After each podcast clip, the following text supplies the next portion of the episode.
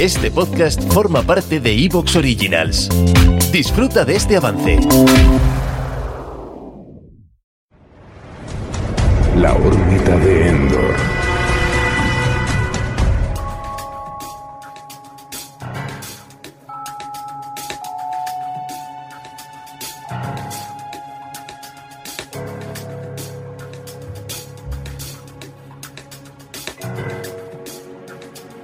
Saludos mundo, vaya tiempos marvelitas que estamos viviendo en estos días, casi, no sé, se va pidiendo un poco de respiro, yo creo, ¿no? En fin, no sé, quizá venga bien echar en falta el episodio de la semana de lo que sea que toque y tener más tiempo para mirar, pues qué sé yo, a otro lado. Es una impresión personal. A mí me encantan los superhéroes, pero mm, oye, creo que va a venir bien descongestionar un poco las próximas semanas. La siguiente no. La siguiente no, porque llega The Voice y despedimos temporada con ellos. Pero luego a ver si podemos echarles un pelín de menos, que yo creo que eso les va a venir bien. Hoy toca hablar de los cómics de Miss Marvel, hablar del, del, personaje, de cómo es en los cómics, qué ha hecho, qué lecturas son recomendables, qué poderes tiene, las diferencias con respecto a la serie y luego, pues, por supuesto, la serie. Todo Miss Marvel aquí en un programa que yo recomendaría escuchar aunque el producto no os haya satisfecho o ni siquiera lo hayáis probado por falta de interés o por lo que sea.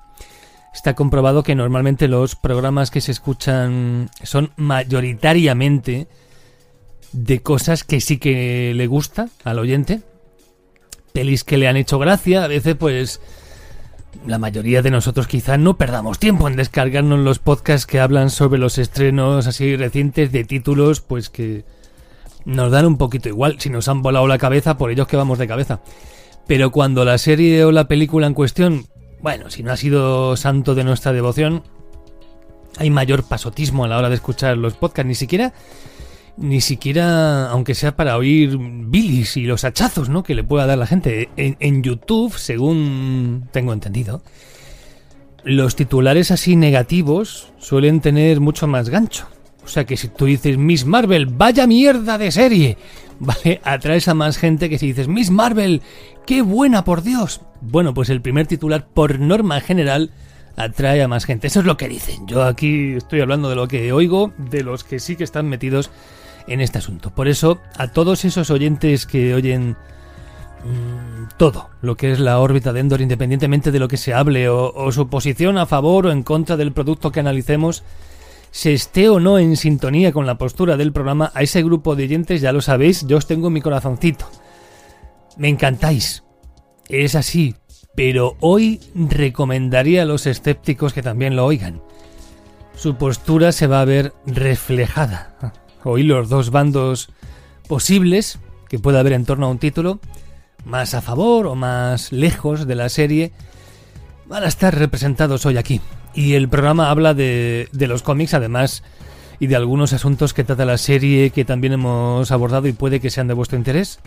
Temas sociales y todo ello con, creo, con bastante respeto. O por lo menos esa era nuestra intención aquí en lo de la órbita de Endor Miss Marvel, Kamala Khan y sus cosas. Yo soy Antonio Runa y en nombre de todo el equipo os digo hola y os doy las gracias por estar ahí. Despegamos.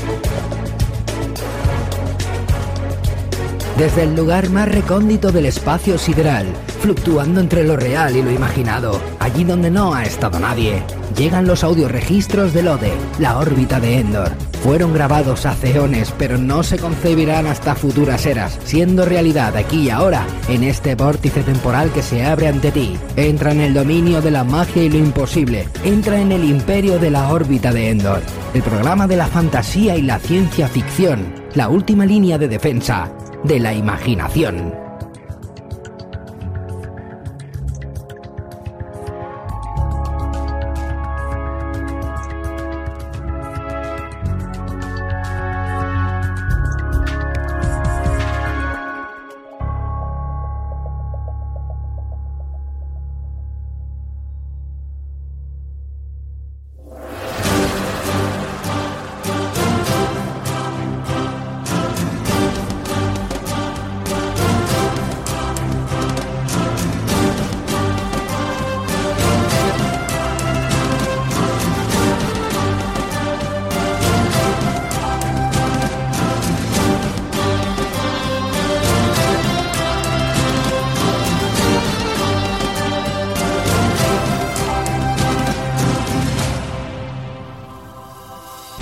Pues aquí estamos en la órbita de Endor dispuestos a hablar de Kamala Khan y de sus cómics. En este primer apartado vamos a hablar...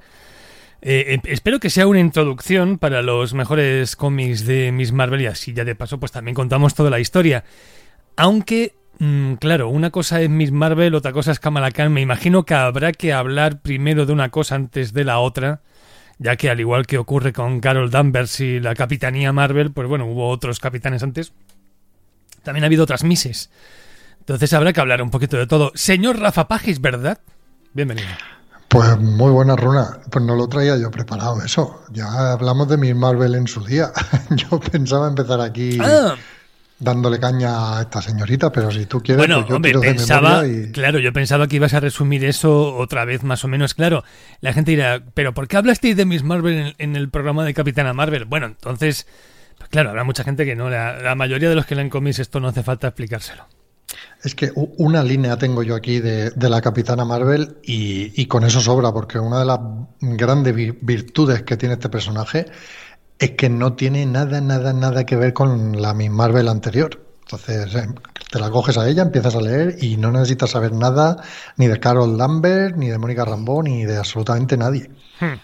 Por eso no pensaba yo tocarlas. Hoy Bueno. veníamos a hablar de, de Kamala. Pero muy rápidamente decir que antes de Kamala ha habido otras Miss Marvel que tienen nombres y apellidos y que todo el mundo debería conocer porque son actualmente internacionalmente famosas por todo el fandom, tanto los que no leen viñetas como los que sí. Sí, la, la cosa es que cualquiera que haya llegado a Marvel en los últimos 10 años, a leer cómics, me refiero, en su vida han visto otra Miss Marvel que no haya sido esta.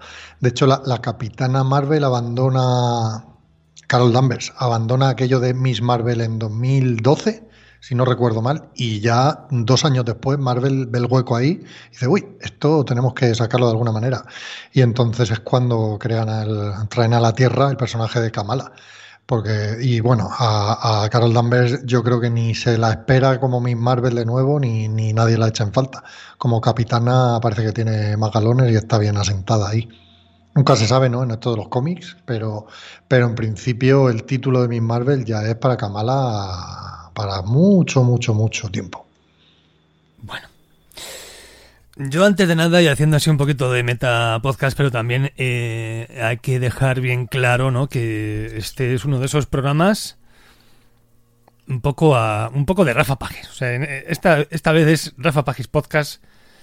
Bueno, yo los cómics tengo que tengo que reconocer que bueno, digamos que la propuesta no es para mí. Y yo leo cosas juveniles también, entiéndeme. O sea, yo estoy leyendo cosas ahora tipo Tokyo Revengers y tal que dices, pero ¿qué haces tú con tus años leyendo? Porque sí, o sea, si es que el que un producto sea pa- o tenga como público objetivo a personas de una determinada edad, no significa que sean las únicas personas que pueden disfrutar de eso.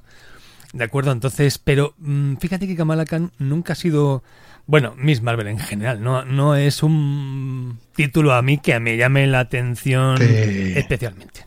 ¿Te puedo hacer una pregunta dolorosa? Pero por eso, eh, an- antes de que. Entonces yo acabo mi speech y ahora te respondo a tu pregunta cuando la formules. Este programa mm, también es cierto que lo estamos haciendo porque tú querías hacerlo. Y de hecho, hace unos días yo te dije, oye, ¿en serio lo quieres hacer? ¿En serio, en serio, en serio? Porque a mí la serie me, empezó como. Como arrancó el primer episodio, yo me reí, me, hizo gracia, me gustó. Pero luego me ha ido costando cada vez más y cada episodio. Me, me entraba más perecilla ponérmelo. Vale, eh, en el momento en el que grabamos estas palabras, hay que decir que todavía quedan un par de episodios. O sea, estamos grabando esto y todavía quedan dos episodios porque nos entregue Disney Plus. Así que no sabemos cómo va a acabar esto. Pero de lo que hemos visto hasta ahora, bueno, parece que al final, en el último episodio que hemos visto hasta ahora, ha remontado, pero bueno. Ahora en, en la siguiente fase contaremos toda la historia, ya lo habremos visto, ya podremos tener una opinión más generalizada del producto en sí. Pero esto tú me lo has pedido, yo aquí te lo estoy te lo estoy dejando en bandeja, pero este es tu programa, amigo mío. Es así. Yo no soy el Pues- público objetivo.